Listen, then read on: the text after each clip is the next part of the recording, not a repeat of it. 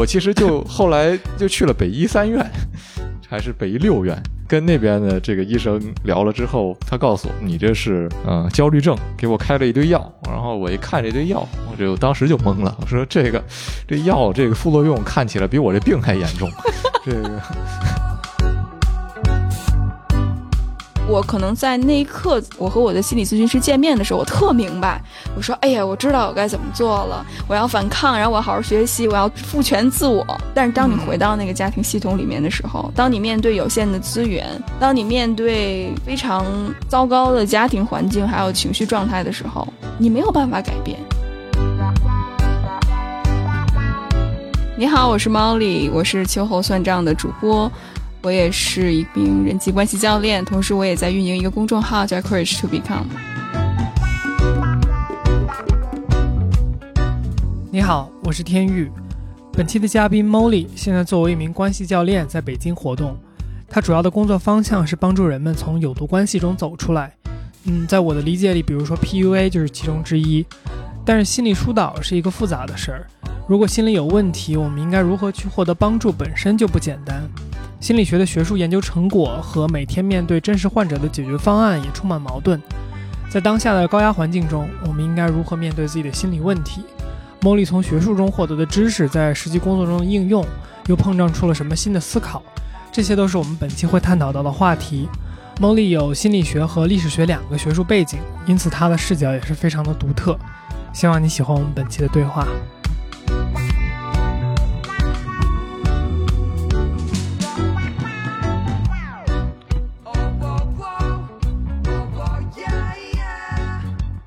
我有几个特别好奇的问题，我来问你一下。第一个是，比如说你作为一个心理咨询工作者，你的工作的日常是什么？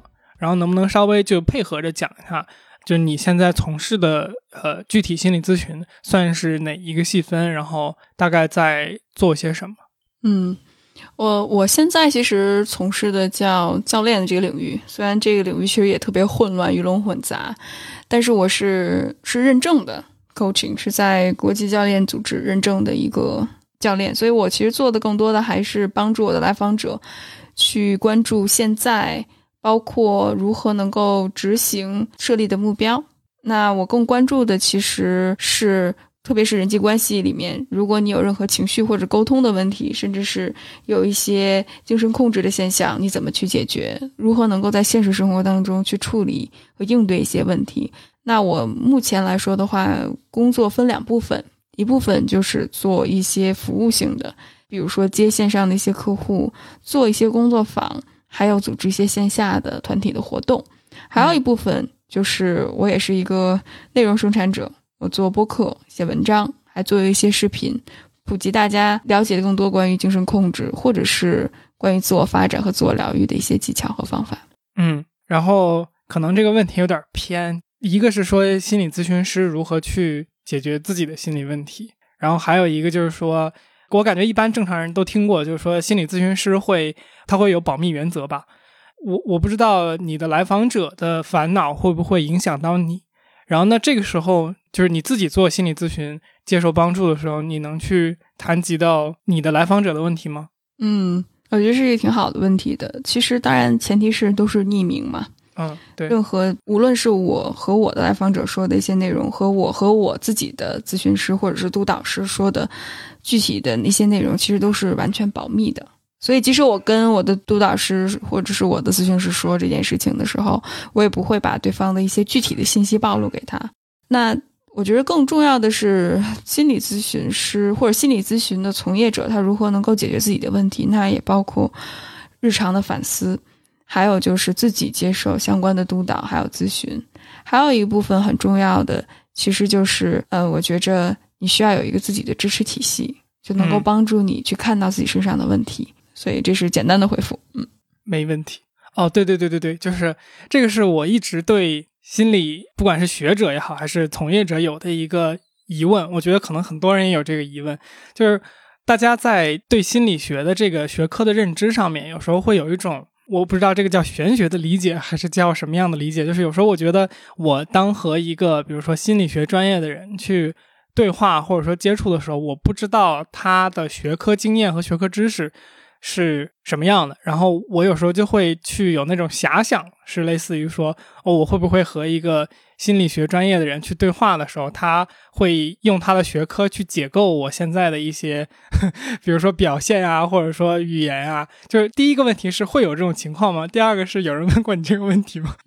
呃，我觉着我都经历过吧，我都经历过这种情况，但是我会觉着。就是如果我作为一个心理咨询师，我在你不去知情的情况下，我会给你下诊断，我会去分析你。其实这是一个非常 没有伦理道德的一件事情，除非你们两个建立了一个咨访关系。但是呢，你跟朋友之间，或者是和自己，比如说亲密伴侣之间，这种咨访关系是不允许被建立起来的。其实这也是不合伦理道德的。所以我会觉着，首先就是这件事情本身。从咨询师这个角度上来说是不会的，嗯，那其次就是，其实咨询师即使他学了心理学，他也没有那么的神道，他不是神婆，他也不是算命的，嗯，所以只是单纯和你通过交流就能看到你内心怎么想，或者是就能够看到你的那些内心动态，其实是没有科学依据的。明白，明白。其实我感觉我更好的问法是，就有没有发现大家会对你有戒备，会有这种情况吗？嗯。我反倒觉得戒备的少，白嫖的要多一些。就是什么来过来直接跟你问问题，然后对对对，就直接直接说来来来，我们吃饭聊一聊，你看看我这儿应该怎么做。然后我就啊，这就好像你懂一些法律知识，或者是你是个设计师，你是一个来给我设计个 logo。对对，然后你是一个学语言的，来来给我翻译一下。嗯嗯嗯，这个我倒是经历过。我刚才还想说，好在没有人过来，来来，你帮我把这论文写一下。这事儿肯定不能干。但是翻译，哎，这个这个，我读了心理学历史的发展史之后，我就会发现，其实心理学简单粗暴的说，其实它是以非常以西方还有白人男性异性恋的这个模式发展的。所以，即使这些实证研究，它背后有非常多的偏见。那说到心理治疗，其实我自己在我自己的实习经验里面，包括我和我那些做实务的教授，特跟大家分享一个特别好玩的事儿。大二的时候有个心理咨询师的一个老师，然后他就给我们上课，是说关于青少年的问题的。他是一个有点特别愤青的那种人，我们中国人说的，他是个犹太人啊。他就拿着我们那个教材，他说这本书里面说的都是 bullshit。他说：“你们不要信。”他说：“你们来这儿就是为了考试，然后拿个学位。虽然你们拿了学位之后，你们也没有办法干什么，但是这些书里都是 bullshit。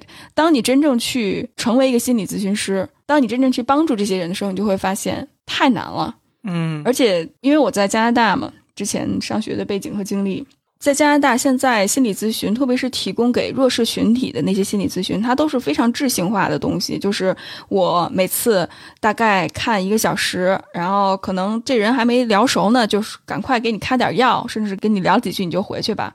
可能在那一个小时里面，你会感觉很好。就是哎呀，我觉着啊，我明白了，我原生，比如说我在一个非常 abusive 的一个原生家庭里面，我爸打我妈，然后我妈打我，然后我再跟我爸打架，就是这种群魔乱舞的这个状况。那我可能在那一刻，我和我的心理咨询师见面的时候，我特明白，我说，哎呀，我知道我该怎么做了，我要反抗，然后我要好好学习，我要赋权自我。但是当你回到那个家庭系统里面的时候，当你面对有限的资源。当你面对非常糟糕的家庭环境还有情绪状态的时候，你没有办法改变，所以这会给来访者带来更多的创伤性的体验，甚至他会觉得是自己的不对。所以我会觉着到最后解决一个人的心理问题，这也是我长期以来对于心理学的诟病，这也是我在自己去做实务的过程里面也在不断的去感觉挣扎的地方，就是在于。如果我们把一些社会性的问题当成个体的问题的话，其实变相的也是在压迫个体，去强化这个权利的不平等的现象。是的，刚才 Molly 说的这个心理咨询在加拿大的这个情况啊，我是亲身经历过的。为什么呢？因为这个呃，Jack 知道我我这个我有心脏病，然后一八年的时候我心脏不太舒服，我就回国去查了，查了一圈没查出什么来，然后我就回到这边来接着上课了。因为这边温哥华这也有也有那个心脏病医院嘛，他们就说我们觉得你这是心理问题，哎，你这个要不要我们约一个 psychologist？是是，确实是个 clinical psychologist。顺便，其实我在国内的时候就国内的医生给我的建议就是说，你去找一个心理学方面的东西。这个东西这个词用的不好啊。然后，但是不知道为什么，我其实我其实就后来就去了北医三院，还是北医六院，嗯，还是北医二院，我忘了。反正就是那个精神科的那个，那就是 psychiatry。嗯跟那边的这个医生聊了之后，他告诉我你这是。嗯，焦虑症给我开了一堆药，然后我一看这堆药，我就当时就懵了。我说这个这药这个副作用看起来比我这病还严重。这个我说不至于，这个疼就疼点吧，你别再给我找出个什么这个副作用。虽然几率比较低啊，但是我说那算了吧，我就我就回去吧。然后 psychologist 不开药嘛，就像 Molly 最开始介绍的，我说好，那我们先试试这个吧。其实就是就像你说的，每周我去见他一个小时，就在那个心脏病医院里面。当时就是他告诉我，你这是 generalized anxiety disorder 嘛，就是综合性焦虑症嘛。其实也没啥，然后就告诉你，你这个病啊，就是没什么事儿。你这个你看这个，你心脏的数值跟正常人也差不多，现在活得挺好，你这焦虑啥呢？然后我。当时就跟他说，这确实也是我当时真实想法。我就觉得我这体质本来活不了多久，这应该抓紧时间把该干的活都干了，赶紧把书写了，把 PhD 读完，写写完本书也值一死了。他说你这个想法很有问题，反正怎么怎么样，跟我讲一堆。我当时反正每次去一个小时，我都觉得嗯，确实也没什么事儿。他说的对，应该慢慢慢慢来，不着急。当时其实说白了，像那个猫里说的，你在那个环境里面，那个那个场域本身它也发生一定作用。你想，我就在那个医院里面。我我当然知道潜意识里或者说有意识的就知道，如果你的心脏真有什么事儿，你在那个医院里肯定是他已经能给你提供你当时能有的最好的医疗状况了嘛。那如果你在那儿都感觉不到踏实的话，那可能问题就更严重一些。但是，一旦你离开那个环境，你这种疼痛是还存在的呀。疼痛一旦存在，它就又把你带回那个焦虑的那个模式里面。当然，你就只能。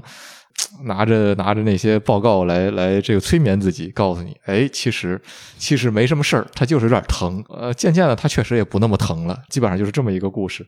所以我想说的事情，其实就是对于我这种，其实是一个挺简单的，我既不想死又不想怎么样的一个一个一个焦虑，它都是这么一个复杂的经历来讲。对于那些真正经历了更多更深层的这种抑郁的，或者说这种更严重的创伤的人来说，他在那种环境得到的帮助，我觉得是真的是很有限的。说白了，就是想说这么一件事情。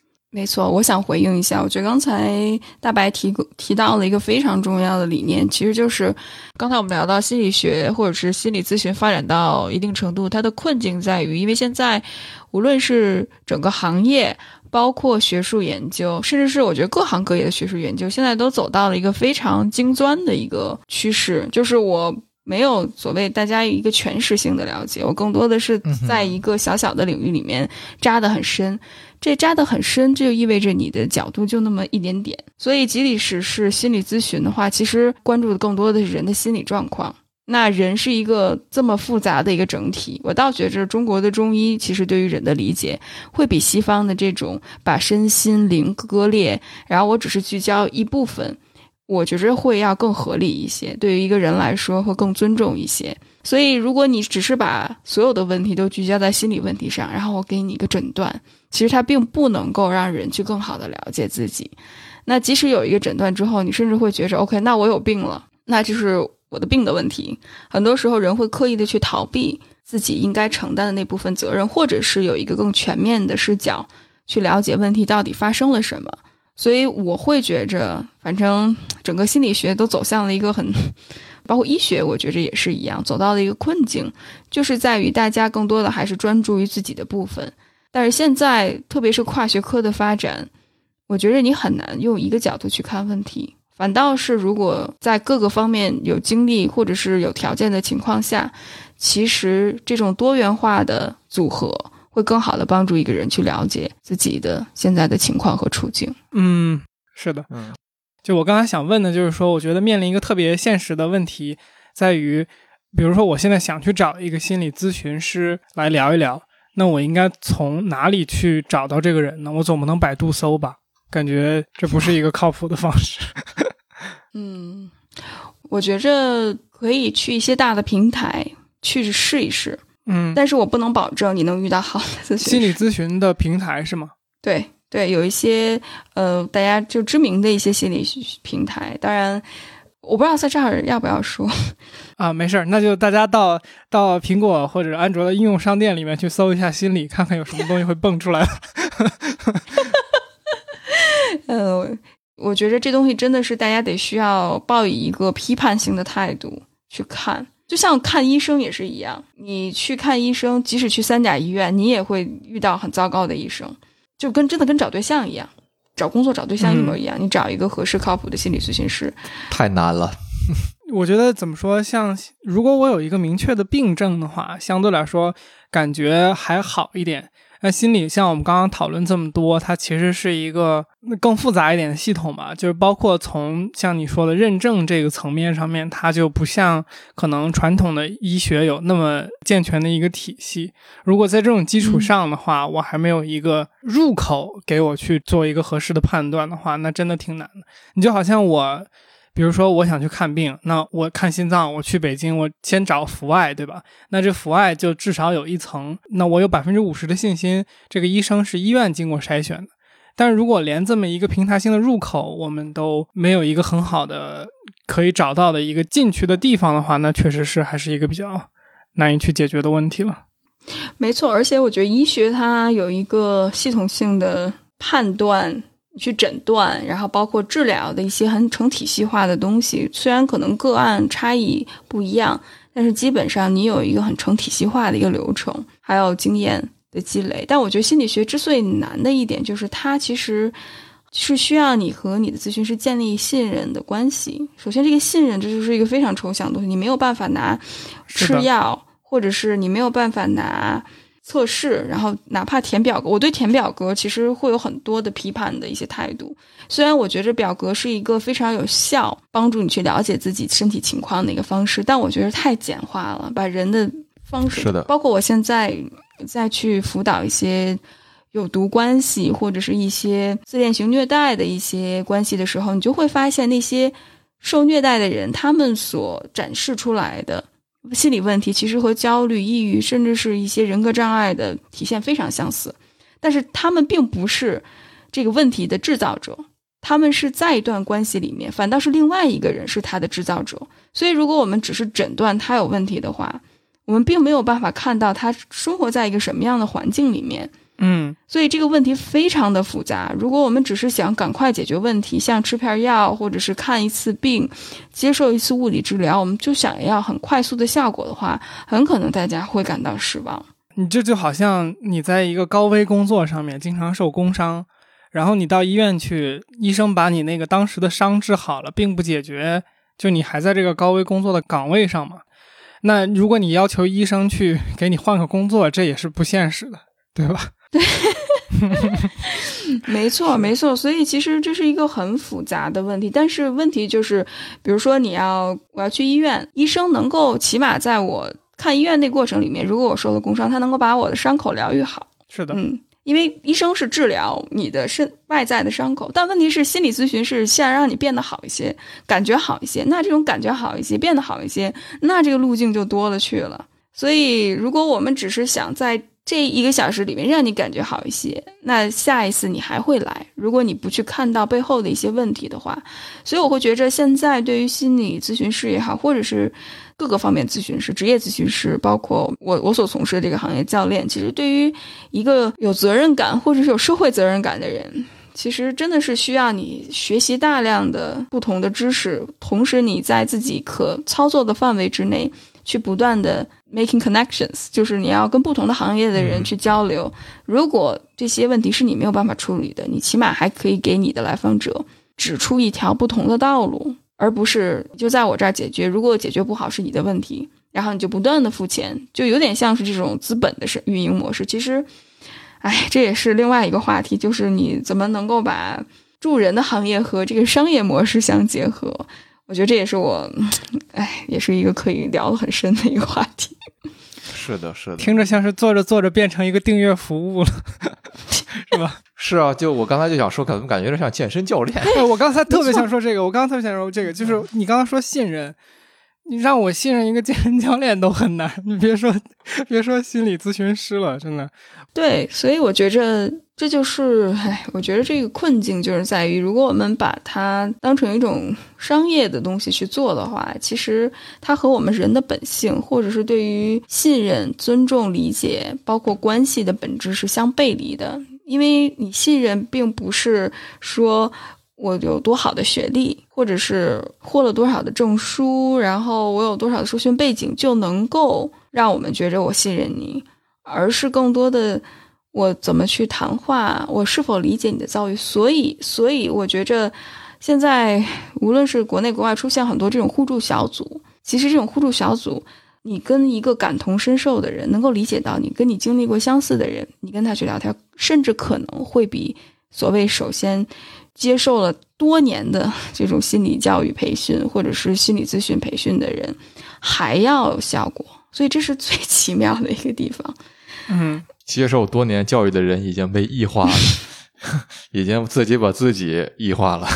嗯，呃，算是一个半体外半体内的话吧。我感觉你说到这个如何信任这件事情，我就想到我经常去书店嘛，然后。你懂的，我们这个领域里的人经常没事看看书店里有什么新的这个相关领域的书。但是如果你在就是一个比较普通那种大众的书店，你看到一本书的第一反应是翻到它那个封皮儿上，一般会有作者介绍，看看作者什么大学毕业的，有没有教职。如果这个没写，基本上这书不用看了。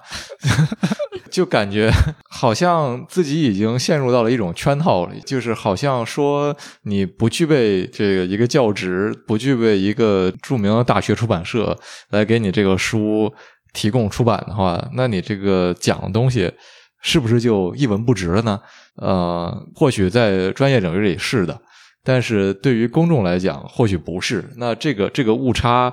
我感觉就非常的有意思，它这种 tension 这种张力，其实就象征着就是一种你作为所谓呃研究者和真正需要了解这些内容的普罗大众之间，永远存在一个鸿沟。这个鸿沟由谁来填呢？对吧？那就比如说 Molly，可能就是我觉得你处在现在处在一个三界之外，可能就是在做这种非常有意义的工作。我是认真的，就是你你做的内容实际上是相当于把。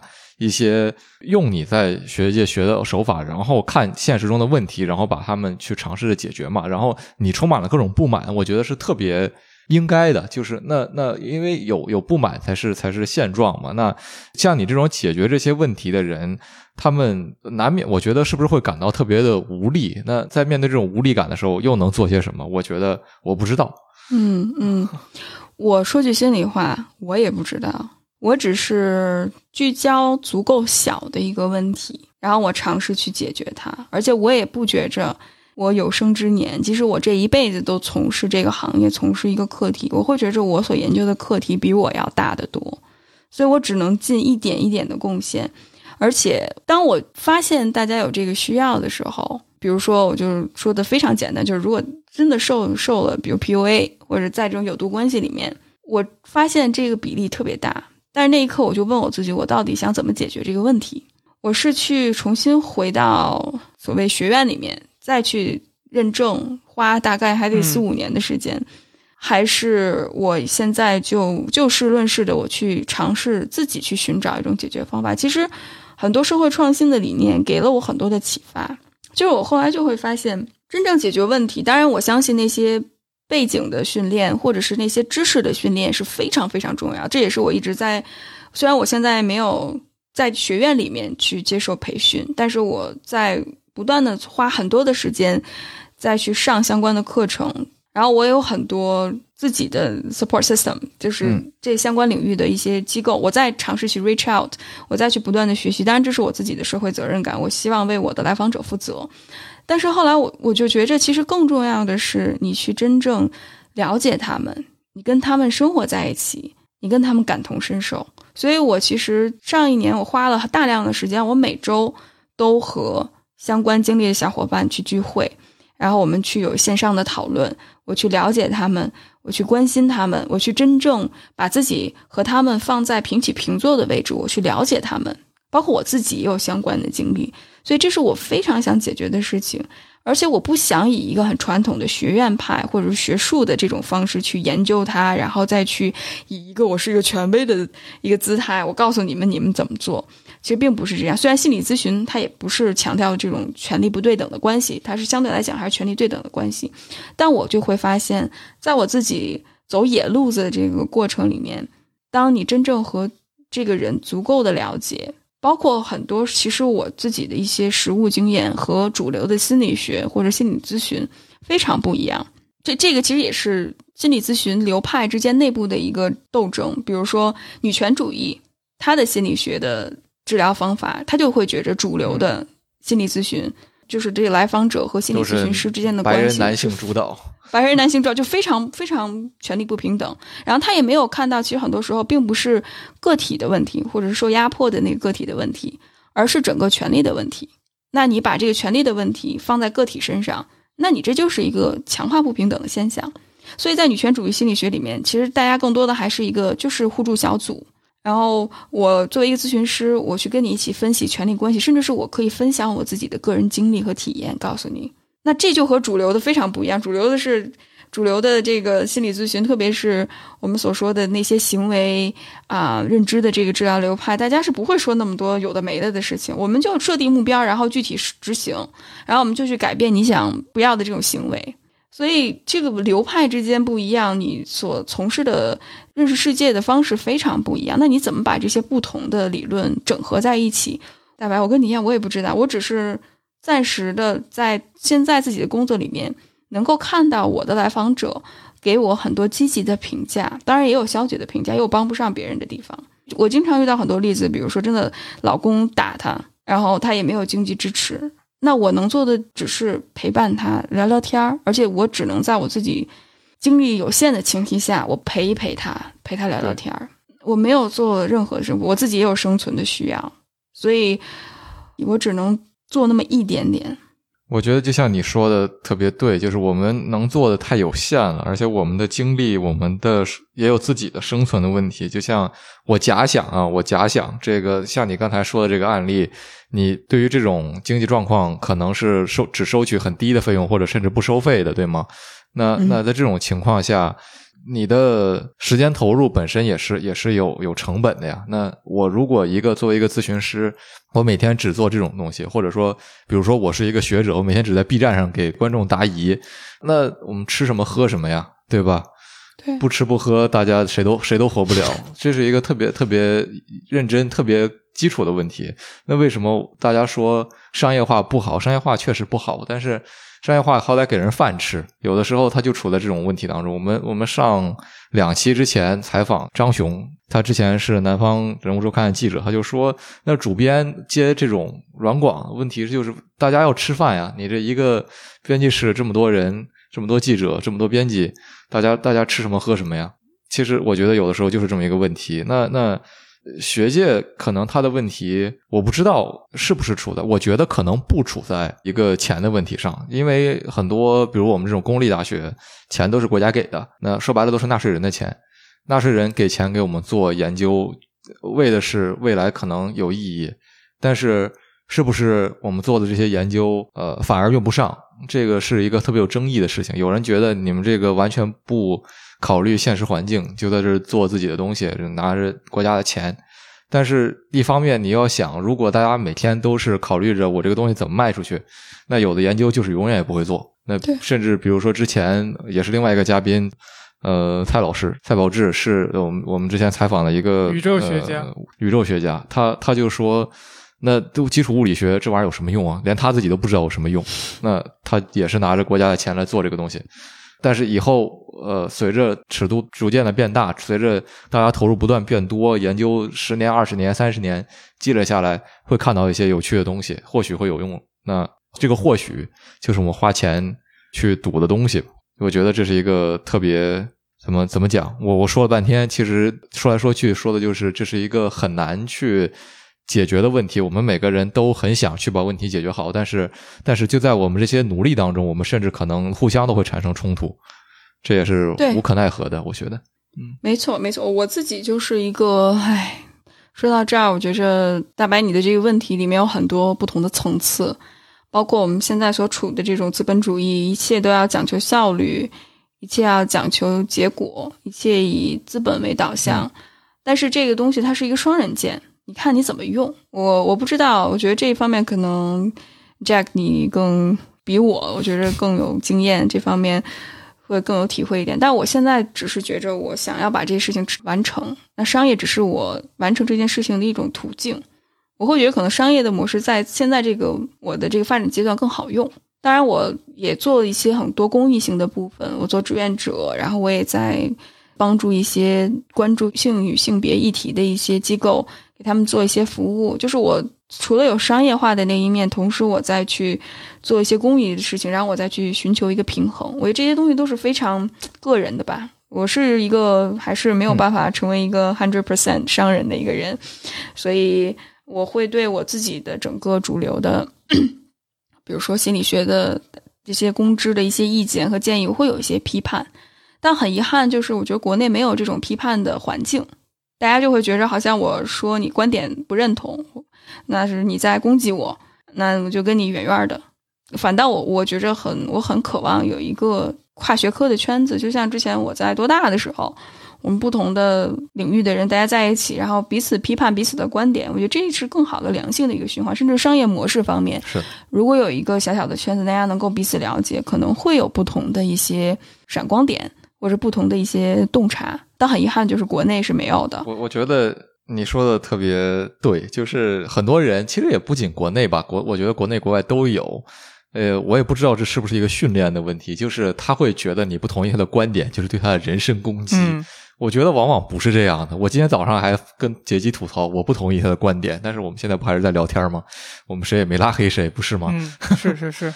是的，对。我我也想回应一下刚才你说的那个商业的问题，就是我最近的对我之前想法的一个完善，对于商业的一个点，就是我觉得商业比较难以解决的核心问题是，它很倾向性的会去关注短线，嗯，就是它比较难以跳出一个短线的聚焦的这么一个状态，而像你讲的，就是。投入，然后像大白讲的，就是学术研究等等这些东西，它往往不是一个短期有回报的东西嘛。那这个其实就有点个人化，或者说它比较取决于这个某一个商业组织的一个呃领导者，他是如何去看待这个问题的。但是如果你特别没有人的这种主观意愿上面的一个投投入或者说把控的话，其实它很倾向于对于。短线利益无限的放大，然后对于长线利益这个先后顺序会往后放。然后像就是我们刚刚聊心理学，然后包括咨询等等这些问题，我听到的一个感受就是说，嗯，因为它是一个心理是一个很复杂的系统，所以往往你可能做的一些帮助，或者说你和这个像你说的来访者之间的这个交互，它可能影响的不是当下，或者说它不是今天就能够有结果的一件事情。而它相对来说可能是需要一个非常长线的东西，就好像我今天在你脑子里面埋入了一个想法，它就像一个种子一样。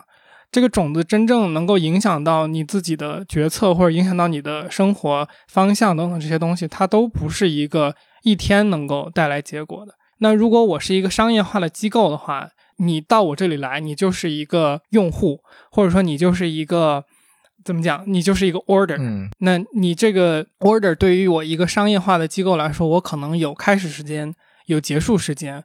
那我可能在管理的层面上面，我会尽量让一个订单的处理 processing 时间越短，对于我来说整个就更好。因为在我结束之前，你都是你都你都不叫这个钱都不叫我挣了。嗯嗯，我有一个基础的，就是对商业的一个。理解就是说，只要你做的商业机构能够活下去，它一定证明一件事情，就是你一定帮助到了别人。但是这个问题就是短线还是长线的这么一个问题，就是因为别人为你的东西买单，一定是你解决了他的什么问题，他才会支付。这个是一个很基本的逻辑。我觉得我对商业没有反感，或者说我对商业比较理直气壮的去从事，这个是一个我比较基础的逻辑。就是我能活下来，意味着我一定在生产价值，因为我赚的钱本身是不能超过我提供给这个社会的价值的。我觉得大家对商业批判不在于它不能创造价值，我觉得现在觉得商业完全不创造价值的人。很少吧？大家可能，我觉得对于特别是对于资本的批判，根本的在于觉得它只为少部分人创造了价值，而损害了大多数人的这这种利益吧。我觉得这也不能说是完全没有根基的一种一种考虑，因为很多时候你你很难说你服务的对象这个价值它带来了什么后果。对，那比如说，我举一个例子，随便一点，这例子可能不太好。你你作为比如说洛洛克希德马丁公司，你给这个美国军方做的这种军事订单，那它当然是给一些人带来了价值，但是它是不是损害了其他那些第三世界国家的居民的生存权？这个事情谁说的好呢？对对，而且我觉着资本主义，我们说它好的一点就是它创造了很多的价值，但我觉得很现在大家批判更多的是对于这种财富的分配就非常不均衡。嗯，当然，我觉着我们都是 part of the game，谁的手都不轻。我们只要买东西，其实背后都可能有第三世界国家，甚至我们自己，嗯，国家的人去变相的压榨。我我经常会有，之前我 我我刚从学院出来的时候，我就比如说我现在拿着这一瓶维生素 E 乳，然后我就看，哎呦，那可能这个是塑料生产，那可能很多，比如说在贫困地区的女工，她就要吸着有毒的气体，然后去制造这个塑料。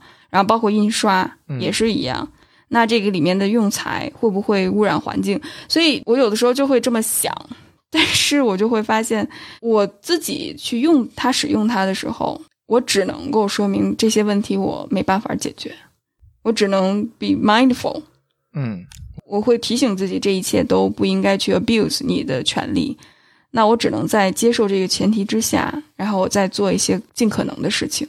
我。但是我依然就是很很那个什么。是的，有的时候 alternative 就它的它的代代替品未必是我们愿意负担的价值吧。就比如说，你说呃，你去外买外卖有一次性筷子，有塑料袋儿，那是不好。呃，现在很多外卖也不用塑料袋了，他给你那种比如说保温保温袋儿。说白了，我觉得那个更浪费，因为有多少人会真的重复利用那个东西呢？有，但是少。就是这个东西，你说好，那我不吃外卖了，我每天这个从家里带饭。那那很多人，他比如说在别的城市打工，他合租一个很小的房间，他真的没有这种条件，他可能还有九九六之类的。这个背后的社会问题，其实不是。说解决就能解决的，也不是说你你看人家吃外卖用塑料袋儿你就站在高处，站在道德制高点告诉他，你又用塑料袋儿了，你又这个怎么样了？你那人家也要生存啊！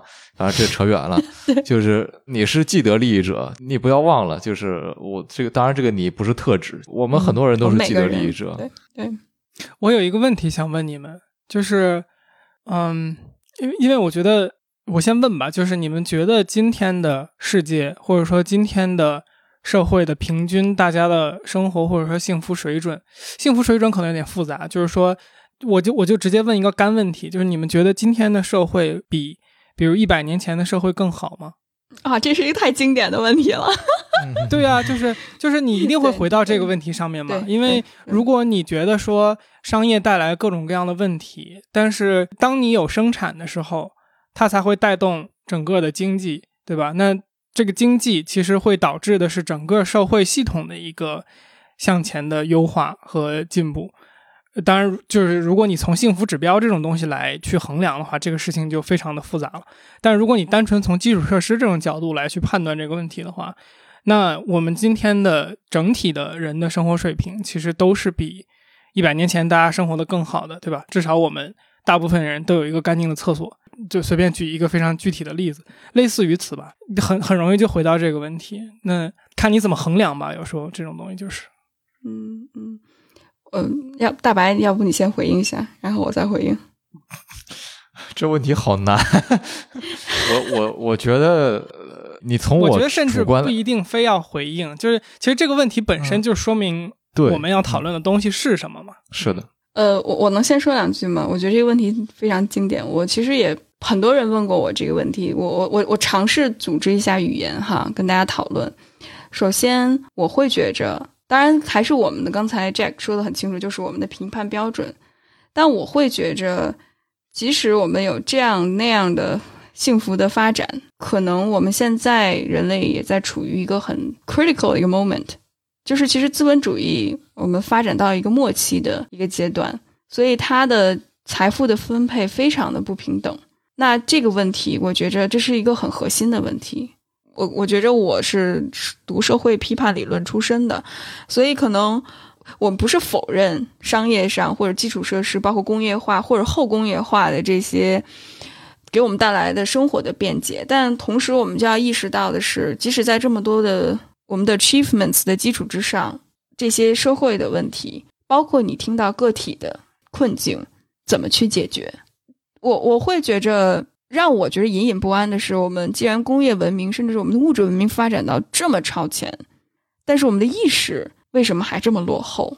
我们对于人的关怀还是这么差劲，甚至是我们现在我自己接触到，可能也是幸存者偏差，就因为我可能服务的更多的还是在关系里面受到暴力、说精神控制的一些人群，我就会发现，其实这和我们所倡导的主流的价值观是非常相似的。但是这一帮怎么去解决、怎么去关注、怎么去倡导这些理念，很遗憾，就是我发现。没有太多的空间去做这件事情。我我觉得这个东西再往下聊，又要聊到，就是你一个问题，如果你向上向上上升，然后去 escalate，最终基本上都会到几个常见的问题。比如说，我们现在聊到这儿，其实这个话题就又往你是康德主义还是实用主义的角度上走了。嗯，就是你你到底是对吧？就是。我觉得，如果我们按刚才那个工业发展，然后社会这个经济向前走这一套理论去讨论的话，如果你是一个实用主义的框架，那很可能你得出的结论就是，哦，这是好的，因为整体的福祉似乎在上升。但是如果你精确到一个个人问题，或者说精确到像你说的贫富差距，或者说一些具体的个体的一些具体的问题，能不能解决？那如果以这么一个更加关注个体状态、个体问题的这么一个康德主义的角度去理解这件事情的话，那可能这件事情就是不好的。嗯，所以就我我我的一个感受就是，经常讨论如果这种问题你一直往深了挖，其实最终还是几个大问题。然后这几个大问题从他们提出来到现在，大家也没有 也没有结论的。对，我对对不起，我想先回应一下吧。我觉得这个问题。就像杰基你你自己说的，它是一个就是你你往上看，它可能归根结底都是那么几个问题。我其实原本想问 Molly 的一个问题是，就是心理学的一些东西会给老李你你也是这个这个人文学科的。硕士出身，对吧？那这个他后来又给我们这这种学科带来了什么样的这种思考方式？但是我觉得，其实，在我们讨论当中，我自己甚至已经产生出了答案，或者我们的讨论当中本来已经产生出了答案，就是这些视角，其实它唤醒我们的还是就是那些深层的这个 underlying 的这些社会问题，它呃怎么样去以不同的视角去看待它？就像杰基你提出的问题。其实是一种视角，就它包含的一个一个宏观的视角在后面。嗯，但是但是我们谁又有权利能够用这种宏观的视角看问题？其实本身也是另外一个问题。你如何评价一个一百年前的人他生存的环境？呃，他不同的社会地位中的所思所想和一个现在，比如说呃，一个一个人他面日常面对的这种这种更加复杂或者说琐碎的日常当中，谁？更有资格说自己的生活好或者不好，我觉得这个都是呃非常值得深思的问题。就是我们究竟以什么样的眼光去看历史？呃，我们我们看待历史的时候，究竟带来什么样的反思？我我不知道答案是什么，可能是读的书太少吧。对，而且我我觉着这个，我觉着跟你们俩聊天是不断的从。上到下不断的穿梭其中，就是大家因为背景不一样，我觉得这种谈话非常的宝贵，我真的觉得特别宝贵，而且，嗯，我特别喜欢 就是彼此这种视角不同的视角的批判和反思，我会觉得这是很宝贵，嗯，很有意思。那我我现在是一直是处于这种不断上下往复的一个阶段，因为我会觉着你跟什么样的人说话，其实你。首先要意识到它背后它的出发点是什么，或者它的价值观。这就刚才像 Jack 说的那样，就是你的背后的核心的价值观是什么。其实聊聊聊到最后都是价值观的问题，然后我只能从我的价值观出发。那我自己到最后，咱们说的很实用主义一些吧，或者很功利主义一些，就是当我和两位聊完之后，那你们的这些观点会帮助我更好的去认识这个世界。那在我自己的 practice 里面，在我自己的工作生活里面，我会把这一部分融入在我的生命里面。我去用不同的方式去看这个世界。我觉着，我们先不说那些特别宏大的议题，那对于个人来说的话，我会觉着，其实这就是对我来说最受益的部分。我只是想在我现在能够活着的时候，我能多做一些我觉得有意义的事情吧。但这种有意义的事情也是非常 相对来讲非常相对的一个概念。但是我觉得只能为自己负责。其实我刚才想评论的就是。我我我觉得我自己也觉得视角，我的视角挺悲观的。但是你说到这个，让我想起来，如果我们想要做更努力的做自己想做的事情，带来一些改变的话，我们真正我们真正悲观吗？我甚至对这个问题也不是特别确信。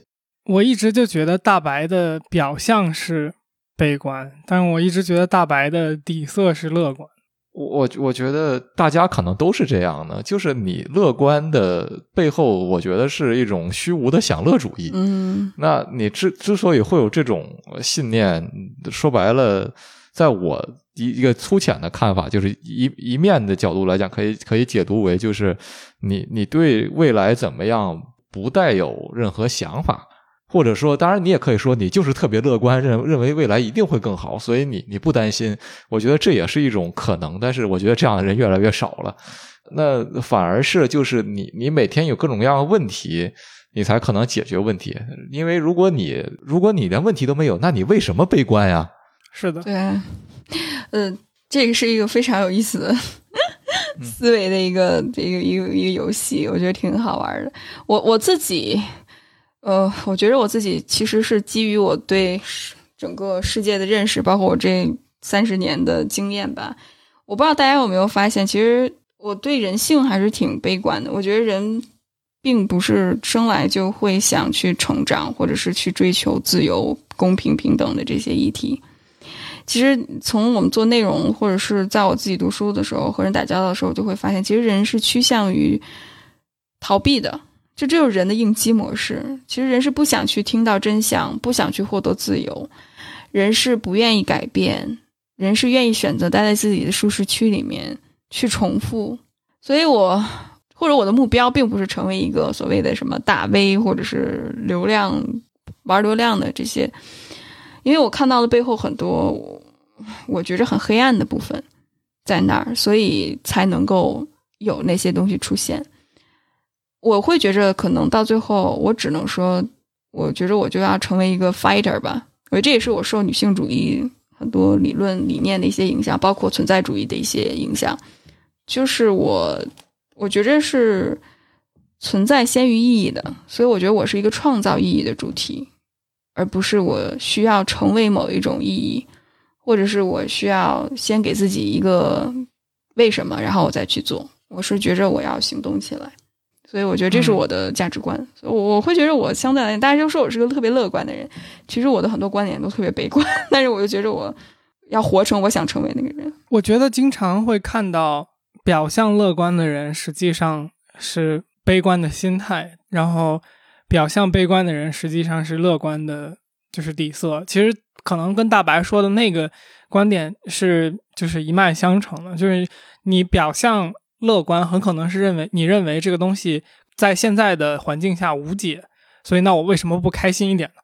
而表象悲观的人可能是他觉得这个事情现在他不够好，然后他觉得有解，所以他才会展现出悲观的状态。嗯，我觉得我特别痴迷于就是进化论。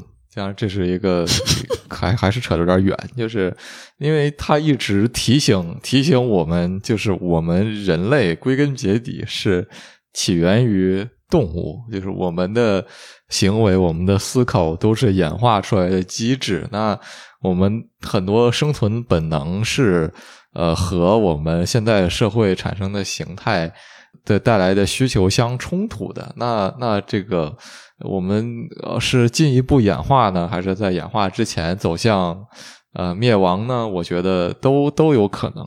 你说这是乐观还是悲观，我也不知道。但是就是它是一个，我觉得。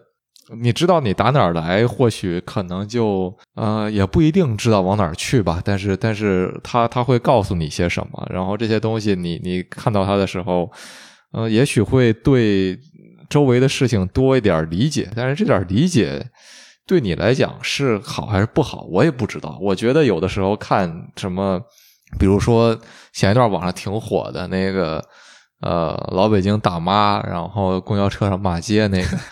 就很多很多，你在北京能见到很多这种人吗？比如生活在这个自己的世界里，什么喝个小酒，吃个小菜，然后遇到什么不不不满的事情，一通骂，然后骂这个骂那个。你说他活的悲观吗？不不一定。但是他活的，你你觉得他活的憋屈，他活的狭隘局限？你觉得他活的什么都可以吧？但是他未必活的悲观。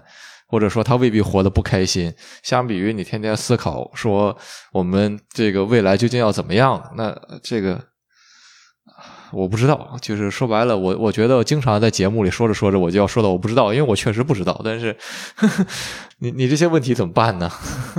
嗯，你至少知道你不知道吗？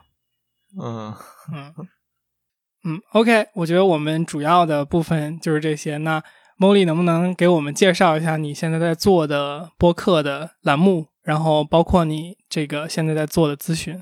我现在在做的播客名叫“秋后算账”，然后它是探讨关于个人发展、个人疗愈的一个电台节目。然后我会请不同的嘉宾去聊自己的故事，以生命故事为首，去探索人的变化、人的改变和个人成长的一些经历。那我更关注的其实是。